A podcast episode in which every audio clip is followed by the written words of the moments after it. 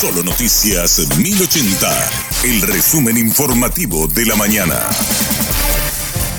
Hola, soy Susana Arevalo y este es el resumen informativo de la mañana. Esta madrugada se produjo un tiroteo en el barrio obrero de Asunción. Resultó herido un joven de 22 años quien fue derivado al hospital local. Un vecino de la zona relató lo sucedido una bandada de motoqueiros, especialmente adolescentes, algunos con colores de, camiseta de clubes y sin chapa la moto, establecieron un encontronazo acá en Novena y Antequera, estableciéndose una balacera entre ellos, en la cual uno de ellos fue abatido, en la cual escuchamos los vecinos de acá y especialmente yo escuché que dijo, oye, a ti supe.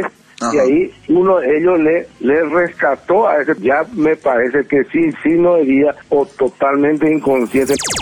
Gremios de Ciudad del Este exigen seguridad a autoridades nacionales, departamentales y municipales. Mencionaron que las reuniones realizadas hasta ahora no han tenido resultados. Siguen los hechos de asalto, secuestros express, extorsiones, robos y otros delitos que tienen repercusión incluso en la prensa brasileña. Instaron una vez más a las autoridades a cumplir con su deber de garantizar la seguridad a comerciantes, turistas, trabajadores y a toda la ciudadanía. La Policía Nacional reportó que 26 personas perdieron la vida en circunstancias violentas el fin de semana. Se registraron 17 fallecidos en accidentes de tránsito, 9 el sábado y 8 el domingo. También se reportaron 5 homicidios, 1 el sábado y 4 el domingo. El reporte oficial incluye 3 muertes por autoeliminación y una por electrocución.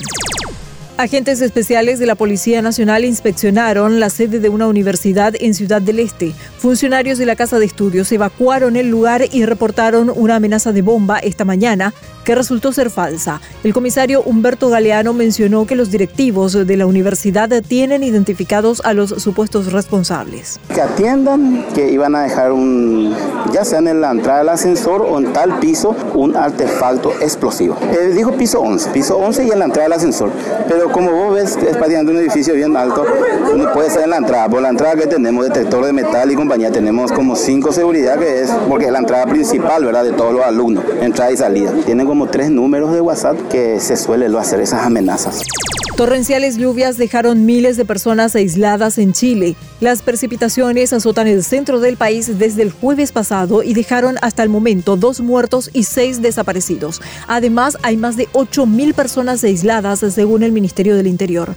Las lluvias inusuales se deben al aumento de las temperaturas en las cimas de los Andes, de acuerdo a los expertos.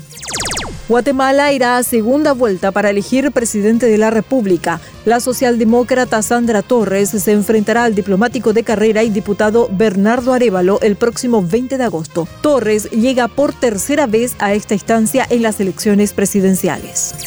Hasta aquí el resumen informativo de la mañana. Que tengas un excelente resto de jornada.